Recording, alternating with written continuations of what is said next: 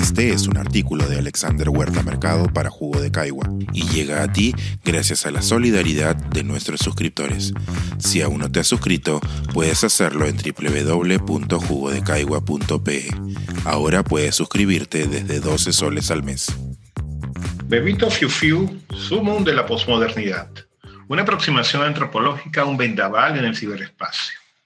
Hoy atestiguamos una historia inusual que puso al Perú en el mapa del universo paralelo del ciberespacio, que nos enseña que las expresiones de amor endulcorado nos hacen sonreír, porque quizás en parte las compartimos, y que demuestra que la creatividad consiste en combinar los ingredientes que ya existen de una forma nueva para lograr un sabor que nos traiga imágenes cotidianas como un piano en una vitrina y también la sensación de poder que nos brinda este manejo de la ironía. Me acuerdo un profesor que decía que existía el ketchup y existía la mayonesa. Lo creativo era combinarlos de sola salsa Wolf. Pero comencemos recorriendo esta historia. Un presidente que llega accidentalmente al cargo se topa con una pandemia cuando ni conocíamos esa palabra y toma la iniciativa de dar mensajes diarios al mediodía una suerte de ritual cuando necesitábamos realmente rituales, porque estábamos navegando en una incertidumbre. Su actitud parece la del profesor de colegio, severo, pero cercano, con una voz potente que bien pudo darle trabajo en la radio y siempre impecablemente vestido. Como ya sabemos, en el Perú la historia es acelerada, muchas cosas ocurren después, ¿no? Este presidente pasa a ser expresidente, cae en su pedestal e incluso hoy es investigado. Pero nos queda en la memoria la imagen de un ingeniero sumamente formal de cuya vida sabíamos poco, sabíamos casi nada de su vida. Bueno, hasta hace poco sabíamos poco. ¿La vida privada de los presidentes nos interesa? Bueno, en el mundo no tanto, hace 50 años o más, la vida privada de los presidentes no era un asunto público. Por ejemplo, los rumores que Kennedy estaba con Marilyn quedaban en eso. Conforme avanzó el siglo XX, ya se le exigió a los presidentes dar el ejemplo, ser uno más. Y tenemos el caso, acuérdense, de Clinton con Mónica Lewinsky, que, bueno, tuvo que pedir perdón por tener una relación impropia ante las cámaras de televisión, pero otros llaman eso sexo oral. En el Perú también lo hemos gozado, ¿no? Por lo menos dos presidentes tuvieron que salir a la palestra e informarnos que tenían hijos fuera del matrimonio, porque el chisme estaba avanzando. Y bueno, valgan verdades, la vida política peruana ha cambiado dramáticamente en el siglo XXI gracias a los chismes. Es decir, aparecen pues audios bombas o videos bombas, ¿no? Entonces es interesante ver cómo nuestra nación se ha basado bastante en el chisme y en el descubrimiento de cuestiones que están, se supone, por debajo de la mesa. Eh, cada domingo esperamos esa bomba, por decirlo, ¿no? Y, y claro, o sea, el chisme es importante para nosotros porque hace que nos portemos bien eh, es interesante también cómo en el Perú el que dirán es algo tan, tan trascendente. Y en este caso, por ejemplo, con los presidentes, es interesante ver cómo nivela la balanza de poder, en donde todos somos iguales y todos somos ampayables bajo el chisme. Bueno, continuemos. Este presidente serio de la pandemia fue ampallado en un hotel lujoso, que alguna vez fue un monasterio, en una actitud, digamos, poco monacal. Como suele ocurrir en nuestro medio, esta contradicción hace que, nos olvidemos también una cosa importante, que se trata de un asunto familiar delicado. Y, claro, este contraste entre formalidad, ampay y el lenguaje excesivamente dulce del chat que se publicó, eh, nos produce una risa propia esa de la sorpresa, ¿no? del absurdo. Y también de identificarnos con quien inocentemente representa nuestra tendencia a la vulnerabilidad por amor. Pues junto al presidente serio y el AMPAI y el contraste que se da y que genera risa, entra el segundo factor de la ecuación y acompáñenme a pensar en esto. Nuestra versión endulcorada de ese amor que sentimos que todos merecemos. No sé si recuerdan, corazones por todos lados en el día de San Valentín, tarjetas con parejitas, todo rosado, corazones flechados, osito de peluche y globos también en forma de corazón.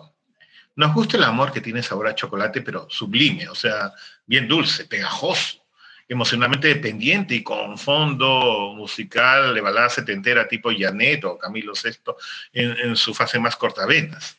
Ese tipo de, amor, de heroína de telenovela latina, se ve confrontado con este cinismo que nos llega por las películas de Hollywood, donde el amor aparece pues como una cosa irónica, cínica, digamos, ¿no?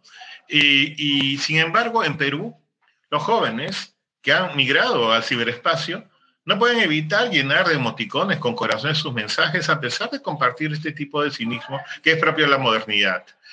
Eh, eso aparece con la poesía de la señorita Pinchi, un apellido recurrente en la historia sentimental y política sorpresiva del Perú, ¿no? Y, bueno, empata con, con, esta, esta dulzura, como el azúcar que tenemos del amor, ¿no? Este concepto de, dulce. Caramelo de chocolate, empátame así, con un pionono de vitrina, enréllame así, con azúcar en polvo, endúlzame. El símil comparación con lo dulce no es en vano, es lo que sentimos, lo que creemos que merecemos como amor, claro.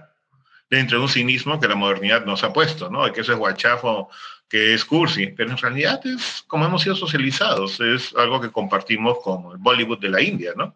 Que nos gusta el amor dulce. Y claro, o sea, hay que admitir que el título se refiere a una expresión cariñosa con que un hombre así poderosísimo es convertido en un ser que provoca cuidar ciertamente, bebito, ¿no? Y bueno, seguido está una onomatopeya que provoca un piropo, ese silbido, ¿no? O sea, fiu fiu, cuando lo queremos escribir o cuando no podemos silbar. E, ese silbido está proscrito en estos tiempos, ¿no? Porque se lucha y con justa razón para que el espacio público deje de ser una arena de acoso y hostigamiento. Pero en el contexto de la canción es, y en el mensaje original, digamos, que es un reconocimiento que el bebito en cuestión, que manda su foto, es guapo. O sea, aquí tenemos un sentimiento de amor dulce que todos compartimos en Perú, al menos en el área urbana. La globalización y el cinismo rebelde frente a este amor tradicional, eh, que claro, o sea, valgan verdades, ¿no? Ese amor tradicional y endulcorado trae como correlación un poco de machismo, idealización extrema, dependencia emocional, ¿no? Entonces, hoy en día, pues estas manifestaciones son vistas con ironía, con humor, pero este, en el fondo, este tipo de amor sigue siendo parte de nuestro ser cultural. Entonces, me parece que la ironización de este amor, la burla, el contraste que se da, funciona muy bien en el ciberespacio, ¿no?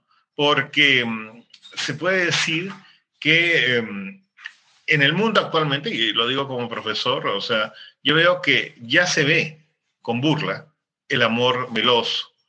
Eh, los chicos suelen tener un amor más lacónico, forma de expresarlo por el ciberespacio.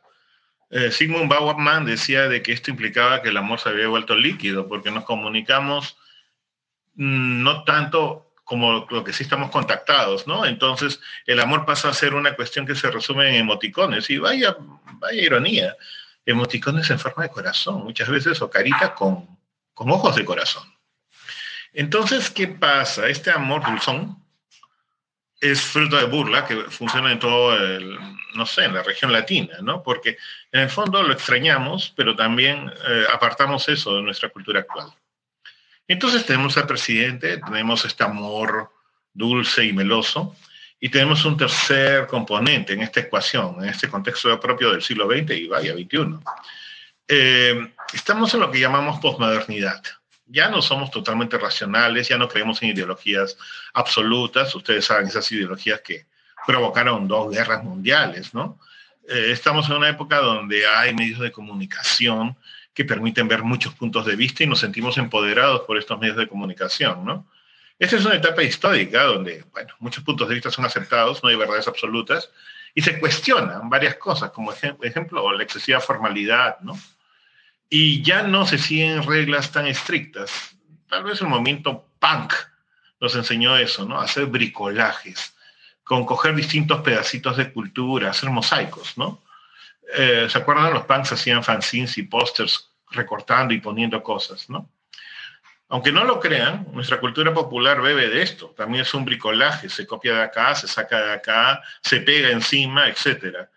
Y bueno, la posmodernidad es eso, coger de todos lados sin necesidad de una estructura. Y Bebito Fiu Fiu es eso también. Tiene ritmo pop, copia de estrellas internacionales, Eminem, Iraido, recoge poesía personal de la señorita Pinchi, usa la voz del expresidente, que según vemos podría ser un excelente rapero, y mezcla de manera magistral los sonidos, como dije, esta idea del ketchup, la mayonesa y la salsa Wolf, o sea, lo que ya existe lo mezcla muy bien, o sea, aquí el arte consiste en mezclarlo todo perfecto. Y sí, sale un producto genial, que nos recuerda pues esta historia genial también, postmoderna, que los DJs del hip hop hicieron en Nueva York y Los Ángeles. Y bueno, o sea, también en esta etapa eh, tenemos que ver que los jóvenes ya se niegan a ser pasivos, es decir, de ver la pantalla, como antes esperábamos las series y los héroes nos salvaban, ¿no? Los jóvenes quieren participar, ya quieren cosas que sean realities reales, basados en historias reales, y puedan identificarse emocionalmente con cada uno de los personajes que aparecen, por ejemplo, en las ficciones. Lo mismo acá.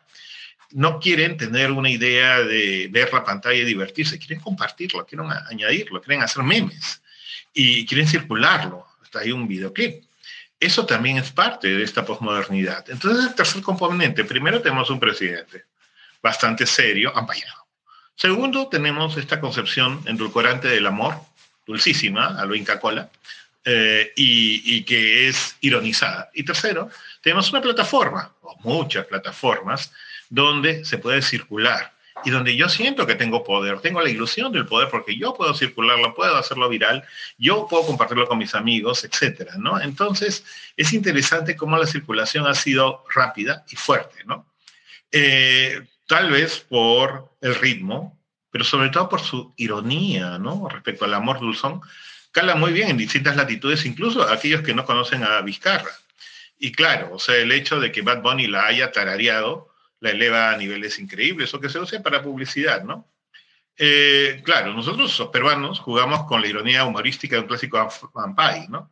Yo creo que fuera de nuestras fronteras, el ritmo, que es bello, de todos modos, este, la letra intensamente graciosa gusta mucho, porque creo yo, a ver qué les parece esto, que sentimos una especie de nostalgia por el amor con cartas perfumadas, ese que hace sonreír pues, a, los influencers de ahora, a las empresas de publicidad y hasta al conejo malo, ¿no? A Bad Bunny. Entonces, claro, o sea, la cultura popular peruana, en su momento la cultura chicha, circulaba para nosotros nomás, y era un bricolaje. Muchas de las canciones que amamos pertenecían a otros autores internacionales y teníamos cierta impunidad. Pero ahora, la circulación internacional y el éxito que ha tenido el bebito impone unos límites que no conocíamos antes, ¿no? Por ejemplo, se habla ya de derechos de autor, se, saca de Spotify, se habla de copia, hay quienes han dicho yo compuse eso primero, irónico, y aparecen pues este, una serie de, de trabas que antes no habían, signo de los tiempos, ¿no? Desventajas de la globalización. Pero bueno, Perú vuelve a estar en el mapa, no tanto por su pasado glorioso, sus ricas montañas o hermosas tierras, sino por este, la genialidad de su cultura popular.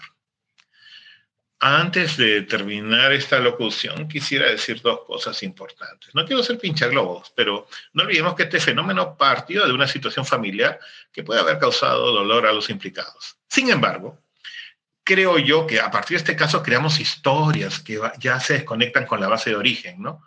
Y hablan más de nosotros que de sus protagonistas originales. Ah, Yuval decía que éramos la única especie que podía contarse historias a sí misma y creerlas. Bueno, el bebito Fiu es eso.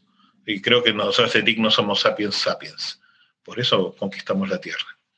Y por otro lado, quisiera decir algo que me gusta, que he aprendido de la cultura popular global, del K-pop, del manga y el anime, ¿no?